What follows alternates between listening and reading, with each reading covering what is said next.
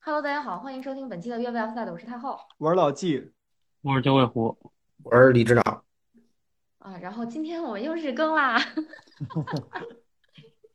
然后那个今天日更的内容会比较简单啊，因为今天晚上有两场比赛，一场是晚上十一点克罗地亚对阵巴西的比赛，嗯，啊，是这个四分之一决赛，然后另外一场四分之一决赛是荷兰对阵阿根廷，啊，然后我们今天的这个呃节目呢，主要是针对这两场比赛做一个嗯赛前的前瞻和预测吧。那咱们就一场一场说，先说克罗地亚打巴西这场吧。哎呀，你哎呀，哎呀，我觉得我唯一支持的一个队可能要被判死刑了。 啊，是吗？就是所以老季觉得，嗯、克罗地亚应该是要就是脆败给巴西吗？脆不脆的，反正得败。我我很支持克罗地亚啊，一个是九八年苏克尔，我非常喜欢，然后另外一个就是，哎呀，反正意大利不在，然后从旅游的角度来说，我觉得克罗地亚给我印象特别好，所以我支持克罗地亚。但是这届世界杯打到现在，你说克罗地亚这个表现，有哪场说让你真正能能觉得这支球队还不错？嗯，没有，我也打加拿大那场呢，完全就是把对手就是打懵了吧，打懵了的比赛，你就对吧？你后边儿对手一懵，你就没法再算了。所以我非常非常悲观，看克罗地亚每一场比赛，我都觉得下一场他们要输。就是克罗地亚，其实就是咱们看最近四次跟巴西的交手，应该是一平三负，而且其中有两场其实都是世界杯，一那、场是二零零六年的呃世界杯，应该是呃那个是呃我看啊，二零零六年应该是小组赛吧，对，呃巴西一比零赢了克罗地亚，然后嗯，另外一场应该是二零一四年的揭揭幕幕战，战啊，巴西世界杯的揭幕战，然后巴西是三比一赢了克罗地亚，当时应该四个球都是巴西进的。我记得马塞洛进了一乌龙，最开始，呃，对，马嗯，塞洛进一乌龙，然后内马尔是一个点球，一个远射。哦，是比吗？赛快结束的阶段，奥斯卡进了一个，嗯，啊、巴西三比一赢了。嗯、所以就是如果看历史战绩的话，好像这个克罗地亚确实没什么机会啊。那那那个，呃，九老师跟李指导，你们怎么看这场比赛啊？嗯，周老师先来。不不不， 我刚想说李指导先来，这场比赛我还真不是很了解。 嗯，我跟老纪的感受一样，但是我跟老纪是一反面儿，就是这哇，个这个这个我反感的克罗地亚终于要走了。嗨，嗨，这个反面儿啊，我以为 对， 对，那个李指导是在前面的节目里边那个自证我过我啊，就这是主主要啊，支就持塞尔维亚是吧？对对对对，我个人爱好啊，这个，呃，这而且最我觉近，得，尤嗯，其呃，巴西的球队在对阵东欧球队的时候呢，呃，几乎不落下风。嗯，嗯，然后我觉得就是，嗯，克罗地亚再老油条，这个再经验丰富，或者说再团结，到巴西这儿也就算一战了。因为足球比赛毕竟是由实力来决定的，他在实力相同的时候可能会有一些玄学在，那么实力有差距的时候，那就只有科学在了。但是也有这个以弱胜强、以少胜多的这种战绩嘛，对吧？有是这种是，这种情况嘛，对吧？所以，但所是以，我对呃，我就觉得我今就天不会发生在克罗地亚身上，呃不会发生在巴西身上吧？ 都都行，都这行，个都行都都行，就行，是就不会说发生在这场比赛上面。啊、这嗯，场比赛就是，所以李指导的看法是，这场比赛巴西应该是呃稳赢，或者说肯定赢，对吧？对，如果不也不是稳赢，就是呢，嗯我如果说从我们就长期在预测比赛吃亏的时候啊，你发现，呃，有时候会有一些很极端的这种，呃，就你你比较比较奇怪的事情发生，因为巴西上一场呢打得太顺了，嗯，顺得要命，然嗯后你几乎就可以认为它是一支，呃，就是无这个敌之争冠，师，对对，就是，但是它有点骄兵，我觉得会不会出问题？啊、呃就是所以李指导担心的点在这儿。我给李指导补充一条吧，巴西的媒体已经在开始策划，如果巴西拿了世界杯冠军之后，这个六颗星，第六颗星该怎么放？据说是出了五套还是六套方案。那怎不有么麻将牌吗？给他看一下那个六筒怎么排布 嘛。 因为他要跟那个巴西队的队徽对上嘛，所以他们出了好不几是套他们方以案。后把队徽改成六饼就行了。对对，我觉得可能就是说，是是不是是不是外国人，尤其像像巴西人这种。在南美的人，他们这个思维比较奔放，然后不像咱们的想的那么多，什么拜人品啊、骄兵必败啊什么的，这些成语是不是在他们那儿没有？我不知道。 哎，我说这，我说也是，怎么就不长记性呢？从零五年伊斯坦布尔到现在，对吧？一五年都快二五年，快二十年了，怎么就还来这一套呢？所以那个中嗯华传统文化 YYDS 呀，就是因为他们没这成语，你知道吗？总结不出来这个经验， 所以他们他们不能吸取经验和教训，总结不出来经验，自己吃过的亏还少吗？ 可哎能呀，可能记吃不记打吧。那你说我应该看好还是不应该看好呢？可能这场比赛没问题，然后下场比赛折了是吧？嗯别别别着急啊，咱们先把这关过了。不周是老师呢嗯？嗯， 不是你你你们觉得巴西会是一场轻松获胜的比赛吗？我不知道，我觉得轻不轻松不好说，但是肯定会获胜。九十分钟，哎呦，那还真不好说哎，我觉得九十分钟的概率大，我个人觉得啊，是吧？嗯。嗯，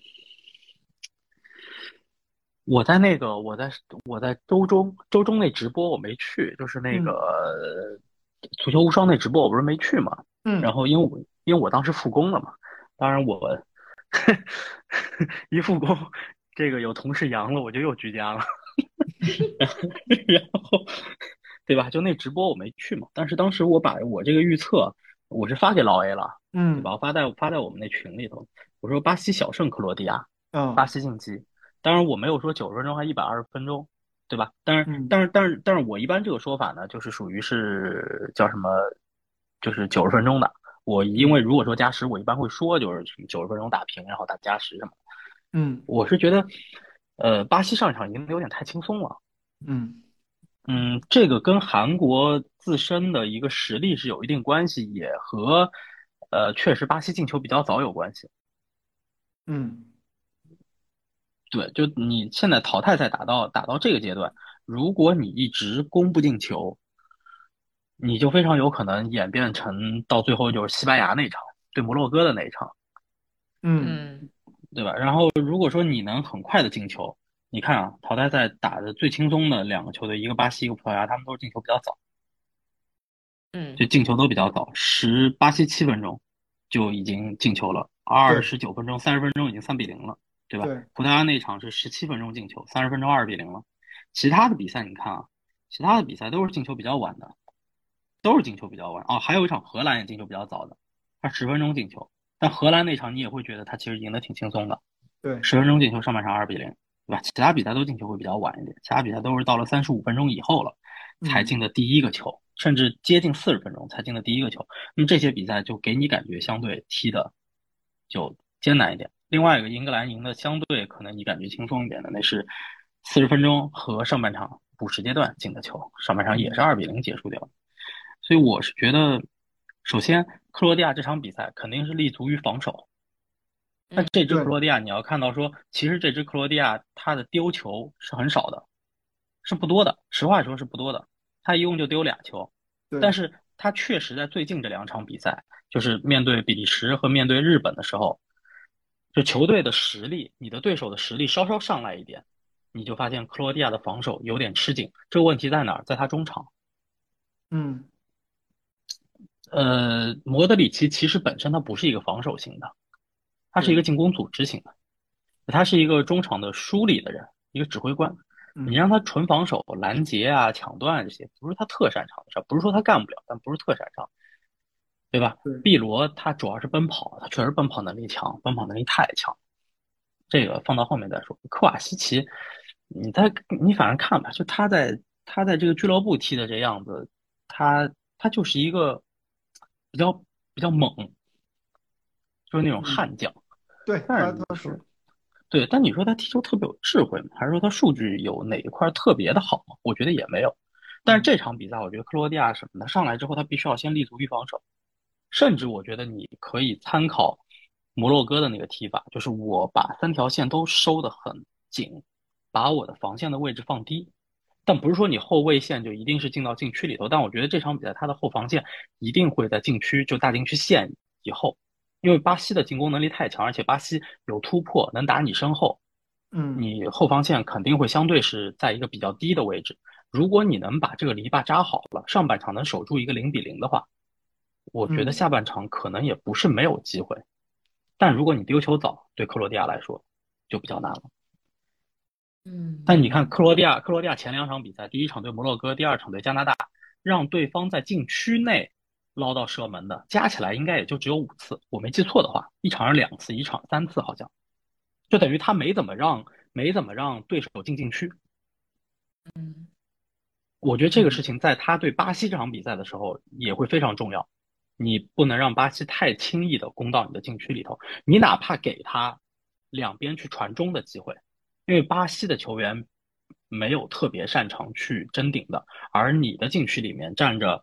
那个格瓦迪奥尔和这个洛夫伦，嗯，但是你别给他太多去打倒三角和对打对嗯地对面这种机会，你的中路防守一定要扎好了。这个时候，碧罗这场比赛我觉得会挺关键，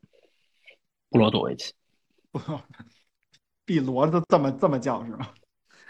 啊，嗯是的对啊，可以这么讲。这名这名字很《聊斋》我对，很聊斋，我还说碧罗怎么又一罗儿， 没告诉我 呀？啊，就布罗佐维奇吧，啊，布罗你佐维知道奇我们就还有挺 A 多罗吗？的啊，反正罗挺多，A B C D 嗯 E F G 以后就 组还一有这串，呢，啊嗯，对对对对对，嗯，还有这轮呢，这轮这轮啊，啊，反正就是九老师说的这种情况吧，就是，呃，上半场守一个，然后下半场找机会，嗯，但是我觉得，就是如果让我预测，或者说让我看来，我觉得就是，其实之前咱们担心的点，或者说作为克罗地亚球迷担心的点，可能是这帮人太老了。嗯嗯，其实我现在担心的点还在这儿，也不叫担心的点，我觉得就是可能克罗地亚的弱点还在这儿，他就是再能跑，他跟四年前的克罗地亚还是不一样了。嗯嗯，你就真的每个人长四岁之后，你在你这个奔跑能力，你坚持一场 OK，你再像过去一样坚持三四场这么打，我我感觉还是挺有风险，或者说就是弱点还是挺明显的，就是不知道他这个上半场死守一个，下半场他还偷不偷得动。嗯，反正我觉得可能克罗地亚，如果说，哎呀，这我其实不好预测。我我我想预测是克罗地亚继续就是一直守守到点球大战，嗯继续拼点球跟巴西。嗯，我不知道其实这也不是，其实也不是没可能。啊，其实也不是没可能，但我现在有点怀疑他会不会会这场比赛会不会变阵，就是克罗地亚在之前的比赛都是用的四三三，嗯没有变过阵，人也没怎么换过，对，嗯人是几的乎没怎么换，几乎没换，对嗯，几乎对，几乎换没有换人。但但佩里西奇上场比赛是踢了一百零五分钟，我我其实有种感觉，现在是他这场比赛会变阵，嗯，他不外会界再都打有这四个三担三。 心。对嗯，有有有这可能。就我现在看，他确实有这可能。佩里西奇可能根本不会上，或者说佩里西奇下半场就是我说的，你上半场先扎好篱笆，骑下兵半场嗯对，因为他速度快嘛，你下半场把他上来去看看有没有可能偷一两个反击。嗯，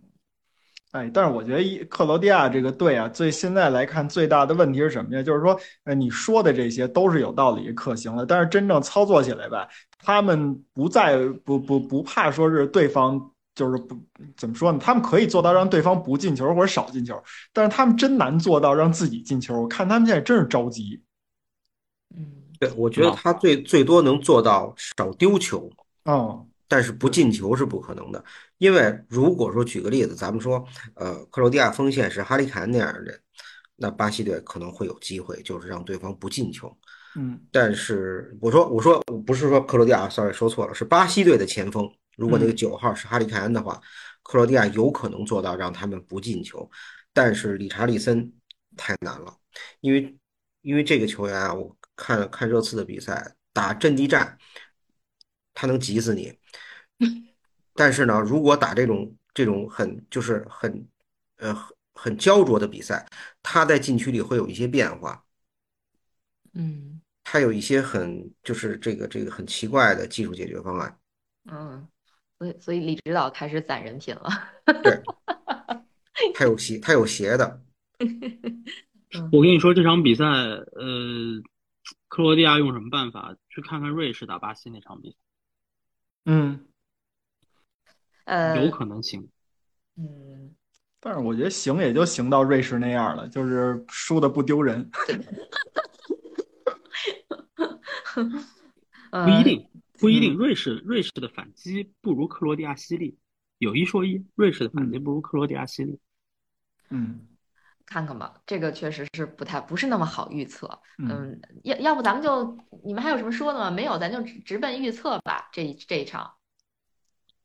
就总结一下刚才自己说对，的总是吧？结一下嗯自己刚对才说的啊。那我就先来呗，克罗地亚九十分钟输。呃啊，呃你倒干脆哈呃嗯，对啊，啊。那李指导呢？我觉得巴西二比零，嚯，哇，你们现在都搞这么高级吗？嗯都连比分都出来了是吗？那二比零，要不你再预测一下谁进球吧？ 理查嗯利松梅开二度。 哎，不不，那不行，他他没那能耐，不行，但是他他负责其中一个吧，另外一个不知道了。哦，好好好好好，这这有意思啊。呃，理查利松进一个啊，嗯，那个那那九老师呢？我虽然这个，我虽然刚刚那么说了，但是嗯我也确实觉得克罗地亚难度比较大，就是嗯我是在给克罗地亚想辙，但确实难度比较大，因嗯为目前这支巴西啊，目前这支巴西啊也没什么太大弱点，虽然你感觉他小组赛遇到挑战不是很大，对吧？二比零塞尔维亚，这个一比零对瑞士其实是有一定挑战的。第三场他自己这个轮换了嘛，对吧？对然后进淘汰赛就直接四比一了，就感觉好像哎没有受到太大挑战呀、但是这支巴西确实，你现在看他，他没有很明显的弱点。这个球队对，目前反正这几场打下来，他没有很明显的弱点。嗯你法国其实是有弱点的，这个我们留到明天再说。嗯，，对？吧？法国其实是有弱点的，其实法国是有非常明显弱点的。这个法国每一场都有丢，首先啊，法国每一场都有丢球。第二，你去看他的丢球是不是都很类似？呃，不哎是呀留到你明天吗？你是不是对说早了？？明天再看不是搂我不就住了，搂不住了。嗯不是不是，我就埋下来，我埋下来，嗯我没有说他弱点在哪儿，我埋下来。你去看看他所有这丢还不球，明显嗯吗？不明显，不明显，不明显，不是很多人，不一定很多人能看出来这点嗯。对，所以最最后法国他推倒赖本 泽马，我我知道这是弱点嘛，我这知这这剧本我也见过。法国呀，反正是有比较明显弱点的。嗯所以就是这个这个东西呢，就是巴西呢，你现在看不太到，所以现在我我确实相对来讲，你从两队实力对比，而且克罗地亚确实跑累了，确实跑累了，就实力对比来看，确实是看好巴西。嗯那你现在从这个这这个数据指数来看，我感觉巴西也确实可能能够赢个两个球吧，二比零。嗯，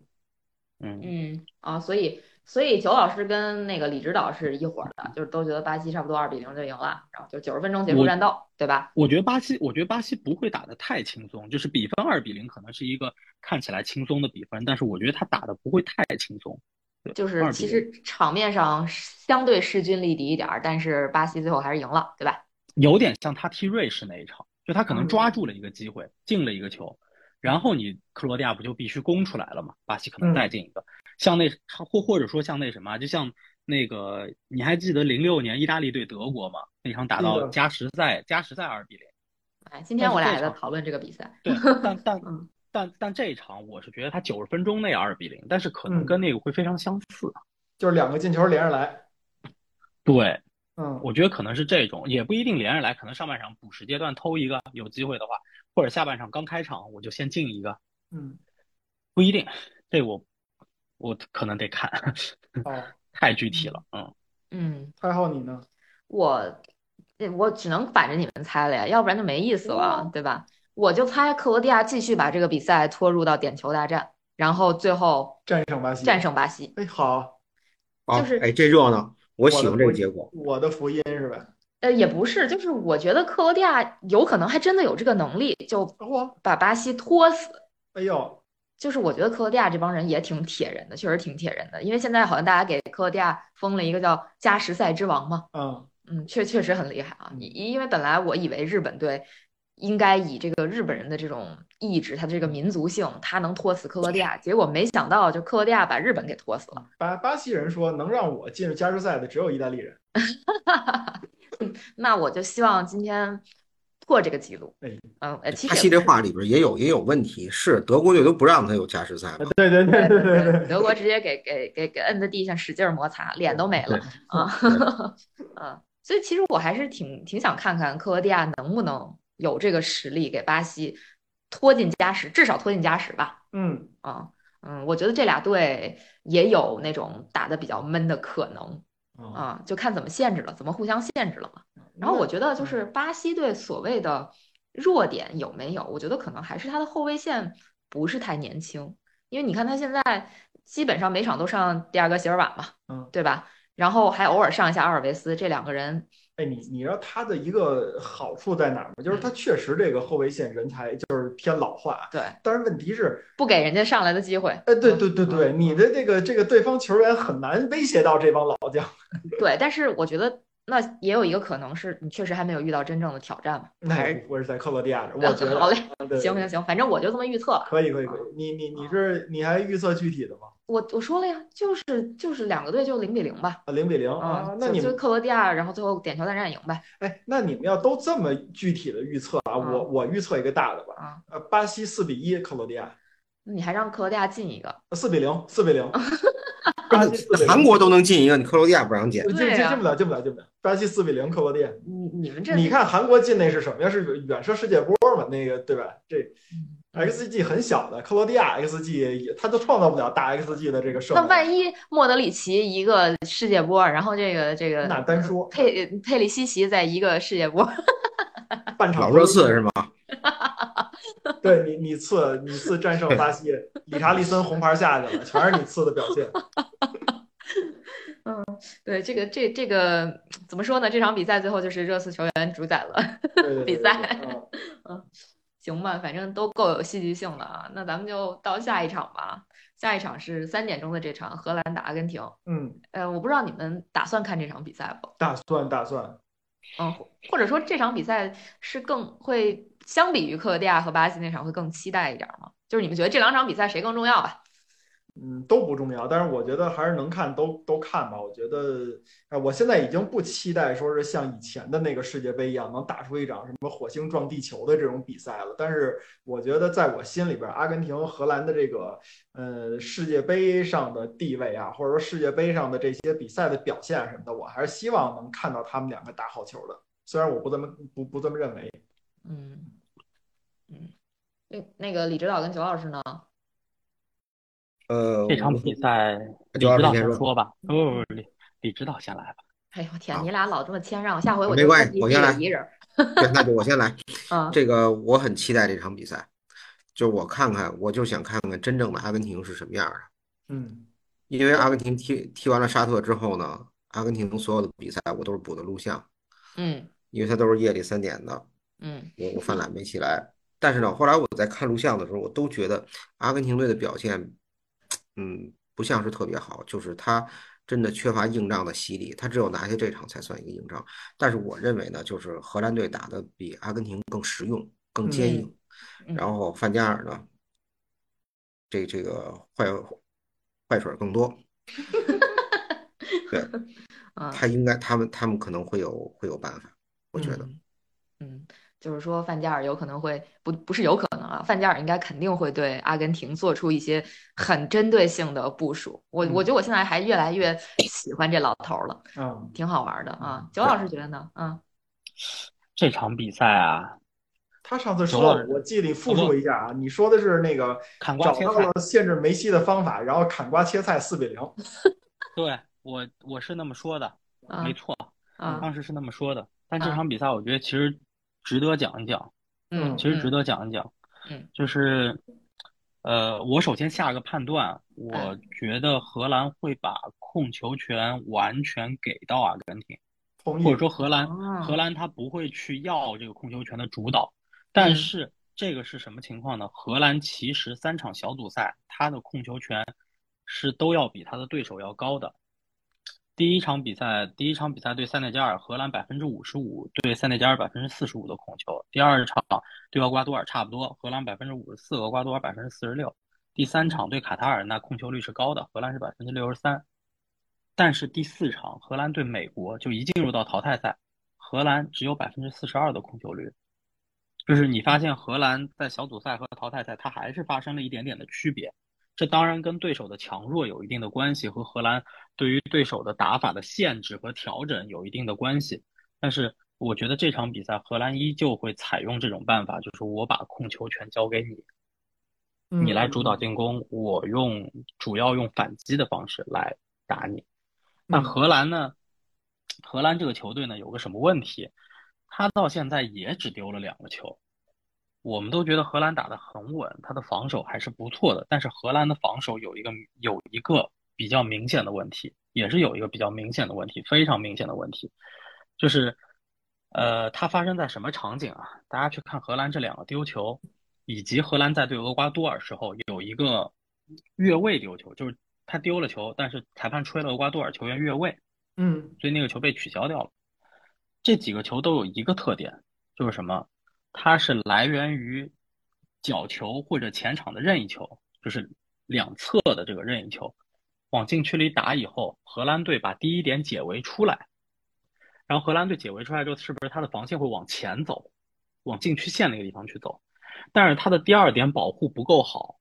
或者说他第二点拿到之后，很快的被对手在前场反抢下来之后，对手很快的打他一个反击。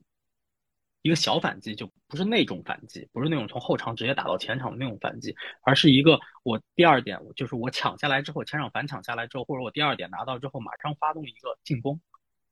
一脚球往前传。然后这种情况下，荷兰的防线是乱的，就是它两条线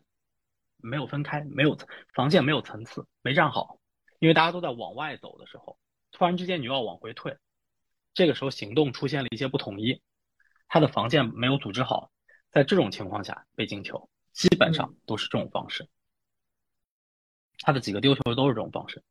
要么是被前场反抢，要么是定位球出来的第二点保护嗯没做好。这个我觉得是荷兰今天要注意的一点，因为阿根廷的阿根廷一定程度上特点也在于此。对，德保罗、麦卡利斯特，麦卡利斯特是有往前的能力，就往前传球的能力的。嗯然后德保罗是有前场的抢的能力的，然后迪玛利亚和阿尔瓦雷斯是两个速度非常快的点，嗯，你需要注意，你需要注意好这个。我觉得荷兰需要注意好这个，他的他的问题也都他的问题都是在这种低位防守，然后由攻转守，再由守就由攻转守这么一个转换的过程当中，低位的由攻转守的转换的过程当中，自己的防线出现了混乱导致的丢球。嗯嗯嗯，这是这是荷兰，我觉得它现在存在的和要解决的一个问题。嗯，阿根廷呢，阿根廷呢，这个队怎么说呢？就是你如果限制好了梅西，我觉得你的防守就成功百分之七十了。因为这支阿根廷来看，梅西还是非常重要，对于整个阿根廷来说，尤其是他的正攻进攻体系来说，还是非常重要。嗯，我觉得九老师的观点大部分时候就是觉得这个球队不行，或者说有弱点都在后防。 赶上了，赶上 了，不，荷兰，因为荷兰是什么？荷兰它进攻，你现在看到的就是它基本是通过反击来打，然后它的进攻的终结效率是比较高的，嗯它终结效率是非常高，呃，是是属于非常高的。你像他打塞内加尔那场，他只有十脚射门，进了两个球，塞内加尔这边十五脚射门，嗯然后荷兰打厄瓜多尔，荷兰非常极致啊，只有两脚射门。对，就就就只有两脚射门，对吧？荷兰打卡塔尔那脚算是射得多的，十三脚。那你跟巴西啊、跟阿根廷啊、跟葡萄牙呀、这些在场上能打十七八脚、二十脚射门的，那都不是一个档次的进攻，包括法国，那都不是一个那都不是一个档次。他打美国也只有十一脚射门，嗯进了三个。就他在反击过程当中，进攻的这个把握机会能力，目前看还是比较强的。而且这个加克波，我们都说了，加克波是打这个边锋出身，但是现在把他放在一个偏中路的位置，前面顶着杨森和贝尔温，那加克波他是有带球带球这个这个这个推进的能力的，再配上德佩，再配上邓弗里斯等等这些人，就他的进攻的层次就非常清楚嘛。嗯嗯嗯，就我觉得他进攻上的问题不是很大，他现在要注意的更多可能是防守问题，而且他跟阿根廷正好会对上，就在这个问题上正好会对上。德保罗其实就是你看阿根廷对澳大利亚第二个球就是德保罗前场反抢下来的，对，嗯，然后阿根廷打波兰那场比赛也很明显，波兰的问题在哪儿？波兰的问题在他最前面那个九号根本不回来，好的，你你九号你九号你九号根本不回来，和摩洛哥那场相比有一个什么问题？就是你如果九号回来，对吧？或者说波兰能够在前面能有两个人，另外可能还有一个人去帮助九号一块儿去进行防守，你的防线是你的防线是三层，你可以把阿根廷中场的人包在这个你的防线里头。你可以切断他的防那个传球线路，你让中场的这个人也是背身拿球。你现在只有两层，那麦卡利斯特、德保罗拿球以后就可以直接面对你的后卫线去传呐、对不对？你中场的人，你只有两，你只有两层，你只能包住一层的人。但是你要知道，你包住的这一层人，梅西也好，阿尔瓦雷斯也好，他们是有非常强的向前的能力的。莫拉塔为什么拿不到球？莫拉塔拿不到球，摩洛哥防线三有三层，他把球，他把球控在了自己的第一层防线那儿。你要你要把球给到莫拉塔，你要穿过两层人。你现在要把球给到梅西也好，给到阿尔瓦雷斯也好，给到对吧？前面进攻的，如果这场还有迪马雷亚，你要给到这些人的话，打波兰那场他只需要突破一层，你就可以把球给到这些人。这些人在小空间里面处理球的能力是非常强的。对，波兰他波兰他那场比赛问题就在这儿，他那个九号根本不回来。那个九号在本方防守的时候，那个九号也在中场，也在中场那根线附近，他根本不参与防守。嗯嗯，嗯呃，我我说一个另外我的观点，啊我觉得，嗯，可能从实力上来看啊，嗯，荷兰可能稍微占点优势，然后从战术打法上来看，我觉得荷兰可能更成熟一点儿。但是呢，我对荷兰有一个地方挺担忧的，我有点担心布林德。就这个人，我觉得，呃，二零一四年世界杯的时候他是主力，给范佩西还有那个助攻嘛，对吧？然后呢，这届世界杯呢，荷兰打了一个呃三三三中卫的这么一个阵型吧，嗯呃，布林德和邓弗里斯两个人一人守了一边儿，嗯嗯，我觉得这两个人攻上去的时候问题不是特别大，关键在在于防守。我不知道，比如说迪玛利亚要是回来的话，他应该是在右路吧，应该是正好对上布林德。而且呢，阿根廷我看这几场比赛打，甭管是波兰也好、墨西哥也好、沙特也好啊，还有谁也好，呃，都是那个就是两边儿啊各有两个人，一个类似于我们说的边后卫，然后另外一个你说是边锋也好，边前卫也好，我不知道布林德这一个人面对这两个人冲击的时候，嗯，能不能盯得住？如果要是盯不住，这事儿还有点麻烦。嗯你担心他的，你担心他的边路防守，我其实担心他的后腰。嗯弗朗基德容就德容和这个德容恩两个人都不是那种强硬的防守型的，嗯嗯嗯，他们也是更偏组织型多一点。我对我反倒比较担心这个，因为为什么？梅西和麦卡利斯特两个人在中间是一定程度上能够形成连线的，你的后腰如何去切断？就是其实，在那个防守体系里面，后腰是一个很重要的角色。他因为荷兰打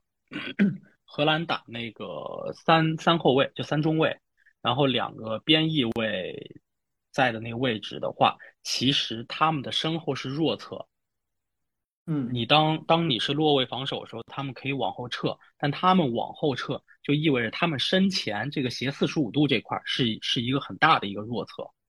嗯嗯，这一块儿的防守是需要两个后腰去照顾的。但是你在照顾这两侧的同时，你还要去面对麦卡利斯特和梅西在中路的，包括德保罗在中路的这个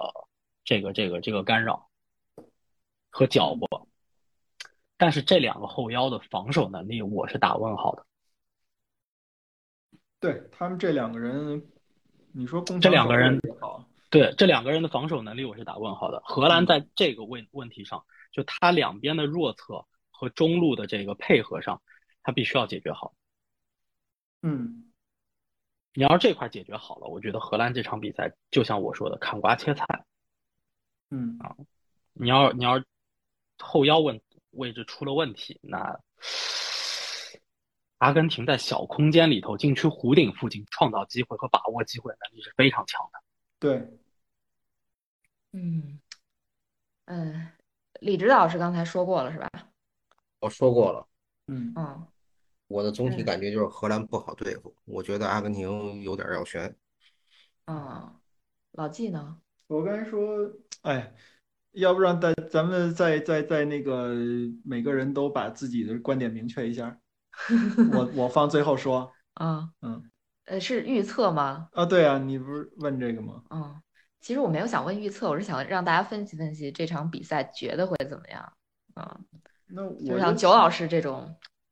就是可能战术上的一些东西吧。嗯，那嗯我我不太懂战术的东西啊，我就是觉得，呃，荷兰应该是可以可以踢得比较流畅，但是呢，那个有可能阿根廷会会打爆他的一个边路，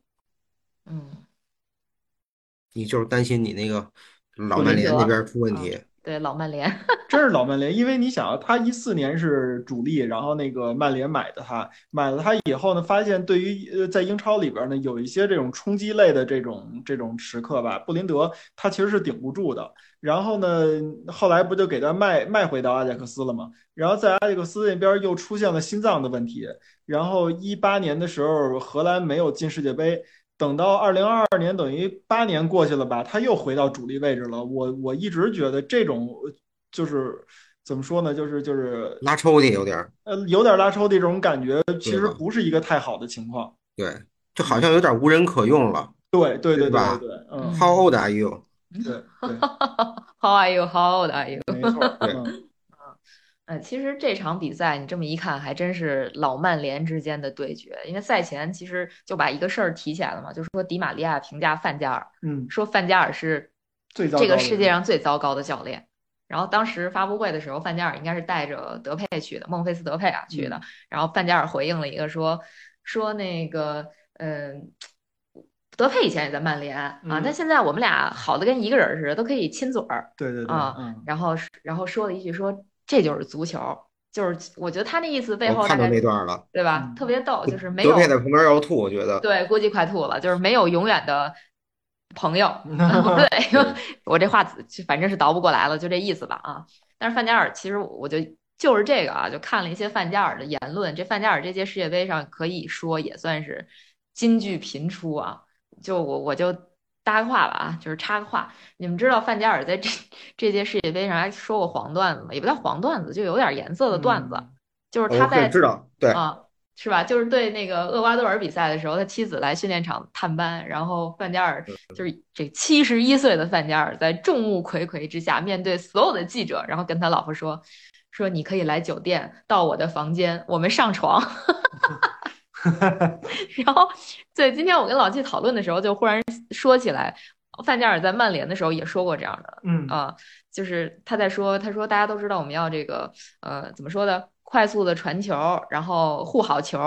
啊，嗯、那关于这个欲望这个词儿呢，我在赛场上用的更多的就不用这个 desire，用 horny 嗯，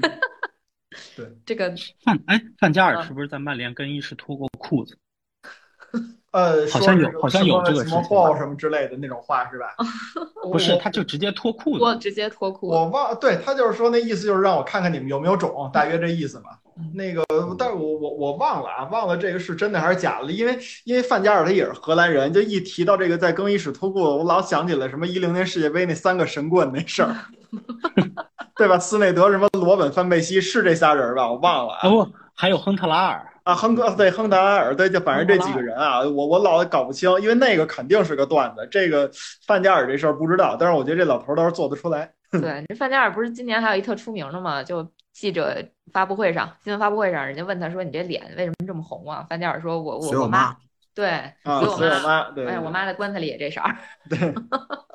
这这老头儿真是口无遮拦，想什么说什么。对，这这老头儿真是也是挺圈粉的啊。对，我就想看看他有西他有什么新的表现？因为以前在我我我对这个人不了解的时候啊，他在巴塞罗那当教练的时候，包括在拜仁，相对还是比较就比较体面的，至少外就是外在形象上来说啊。但是他在曼联有一次直接躺地那个，我觉得太那什么了，太炸裂了。 啊，对对对，就是范加尔好像在球场上这种就是洋相也挺多的，嗯，被缠倒的是他吗？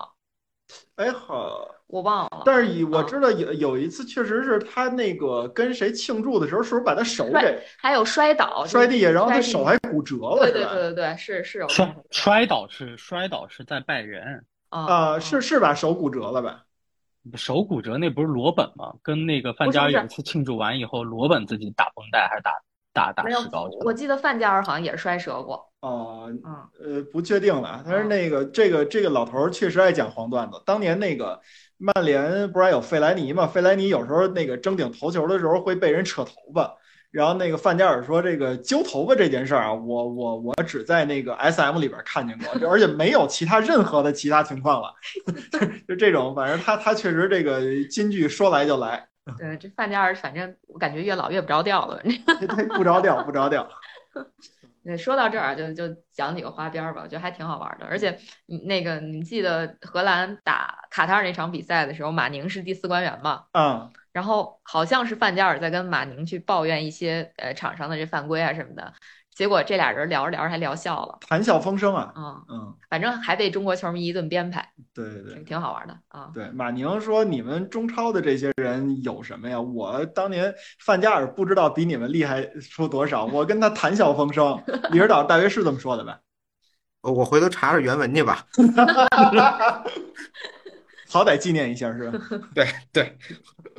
太逗了，嗯还是很好玩的啊。那个，那那咱们就要不就明确一下大家的预测吧。你行觉得这场谁先来呀？九老师先来吧。啊，这场比赛现在从指数看，又 来，阿根廷阿根廷赔率比较低，而且能让出球来，我确实是没想到。啊，我所以我怎么说我我我觉得荷兰九十分钟内至少输不了，啊，荷荷兰输不了，对吧？就阿根廷赢不了，对，啊就是平。啊，我其实啊你要你要是现在你直接让我看指数啊，嗯，我我其实看好这场比赛去平局，就九嗯十分钟内90分打钟平局，嗯对，九十分钟平局。然后我呢，个人呢肯定是支持荷兰晋级，因为我现在确实觉得这支荷兰一来打的有点冠军相，二来二来我的预测决赛的两个球队，一个已经回家了，小组赛以后回家，现在他也就是独苗了。嗯，完了，但是但是我也嗯确实还在幻想他能够九十分钟就把阿根廷砍瓜切菜给解决了。啊，那你就别变了，你自己说的四比零，砍瓜切菜，嗯 嗯我没说四比零啊，我没说四比零。啊，四比零我说的，我我按那个德国打阿根廷我说的，啊我绝对是没说过四比零，我说的话是，我说的话，我说的话几乎原话是，就是我觉得荷兰和阿根廷那场比赛的这个比赛进程，非常有可能像一零年世界杯德国对阿根廷那场，但是比分可能没有那么大啊，但我觉得就是荷兰能够对阿根廷就砍瓜切菜，嗯嗯嗯嗯我是这么说的，我没有嗯说过四比零，嗯对嗯，老季给你编排了，对我我我确实编的，老老记老挖坑，你知道吗嗨？就老老老挖坑，不是因为我是记东西，我都记一大概齐，你知道吧？你说这老坑这货个了。老坑货，嗨老坑记嘛，这老坑记。这两队，这俩队在世界杯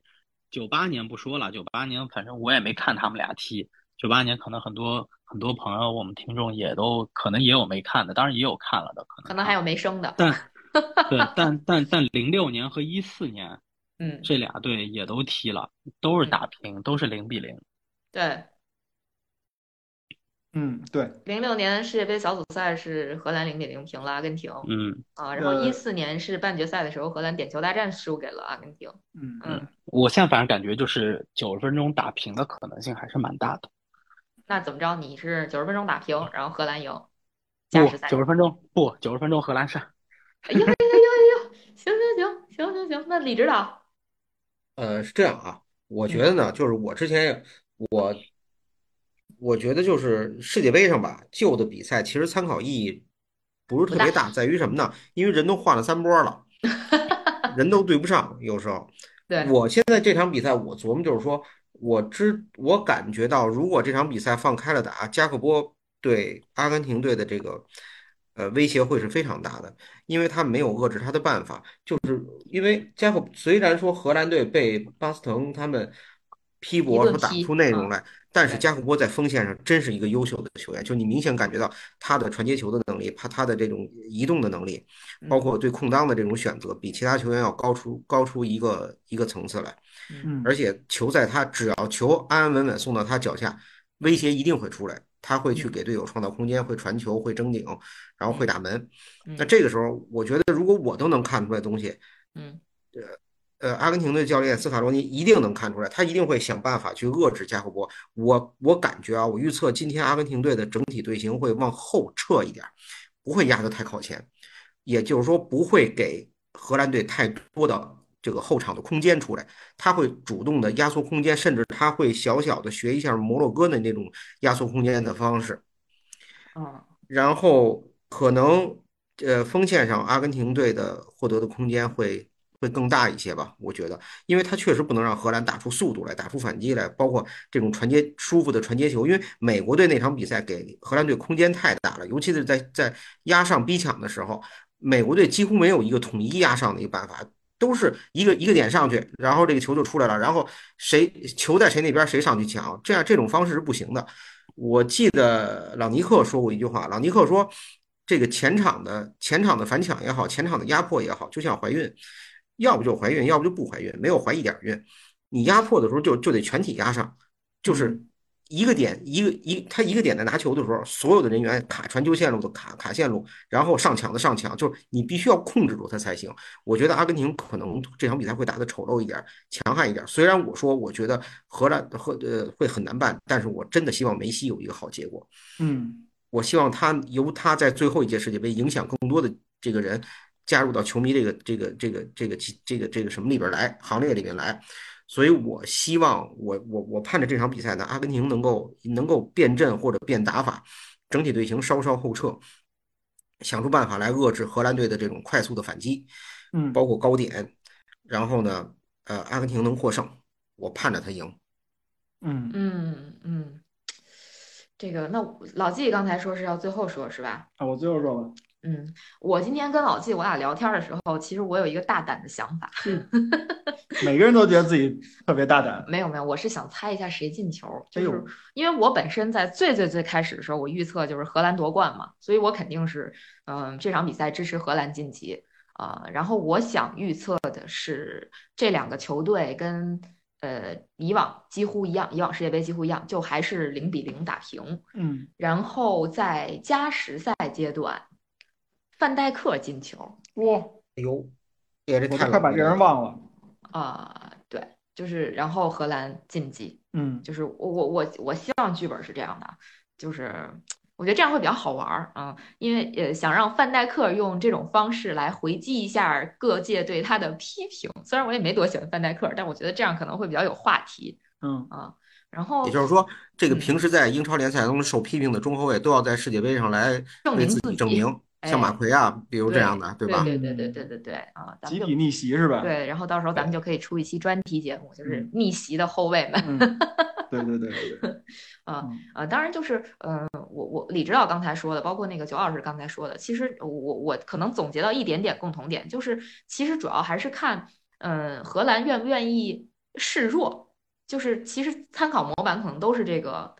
摩洛哥，嗯就是到底谁先示弱，或者说就在一个相对呃弱的队打一个相对强的队的这个情况下，哪一个队先示弱，先摆出一副我要跟你守到底的这种姿态，可能再偷一个反击能赢什么的，就这样可能会比较有我机会啊。我觉得，我觉得摩洛哥的那个不是嗯摩洛哥的那个思路，嗯我觉得是适用的，但是他防啊线的站位在这场是不适用的。就嗯是啊，我的意思是，我明是白觉你意得，思，对，对，就就是你你要稍稍再往后再退一点，然后把三条线的距离稍稍再拉大一点点，就嗯是因为你的后卫线不能站在禁区弧顶，你如果后卫线直接站在了禁区弧顶，你是顶不住阿根廷的那几个人的突破的，嗯就是他的他的向前能力，阿根廷的那几个人向前能力所有的这几个人向前能力都比西班牙的任何一个人向前能力要强。嗯嗯嗯，所以你你你后卫线的站位不能那么高，不能直接站到禁区弧顶，你得往后一点，呃，点球点附近，甚至点球点更往后一点。但是你后腰位置的保护必须要做好，因为你看梅西这届世界杯进的这些球里头，基本上全是禁区弧顶、贴地斩，嗯所以这个位置一定要限制好。但这个位置我觉得是谁的位置？在这场比赛里头，他是后腰的位置，不是后不是中后卫的位置。嗯而且你你你两个边路边路防守，不论无论是布林德还是邓弗里斯，你不能站太高了，因为阿根廷的边路的突破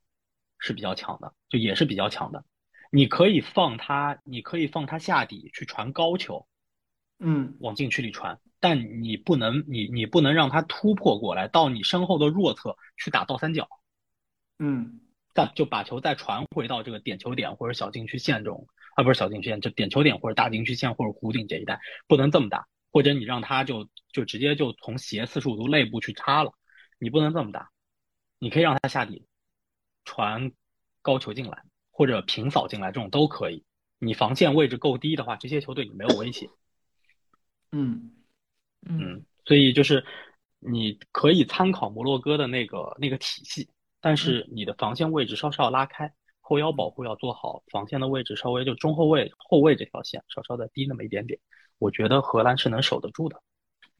啊，对，其实我明白这个意思，就是怎么说呢？就对于任何这个题来说，它没有万能答案，肯定是你对要去做调整的。如果要有万能答案的话，这题就不存在了嘛，对吧？嗯 嗯、呃那那基本上现在我们都预测完了，老纪呢？呃，我预测是这样，我觉得荷兰队能一直按照自己的节奏去打一场比较不错的比赛，但是出现了赛场上出现了 X 因素，这个 X 因素我觉得有可能出现在布林德那边，然后阿根廷队淘汰了荷兰队。啊， 那嗯那你这个 X 因素总得有 个就是布林德自己可能自己冲垮了，或者自己自爆、自自爆，自爆了，或者怎么样？对，反正反正从他这边寻求突破，然后就阿根廷就成功了。而且比如说啊，我我我这个我只是纯比如，就是属于那种就跟那个阿根廷打沙特似的，你沙特第二个那个球有点神仙球那个意思，呃，可能再让你射十次，你也未必能再进一次的那种球，世界波之类的啊、然后有可能荷兰就绷不住了，嗯，嗯行，戏都挺多嗯啊。那咱们就今天就到这儿，一好个预测录一小时。嗯，真看看真今天晚上谁谁被打脸。啊哈，是，然后明天我们再呃尽快总结， 好，好，好，好，行吗？嗯嗯 OK，嗯，好嘞，那今天的节目就到这里了，我们明天见吧。拜拜。好，拜拜拜拜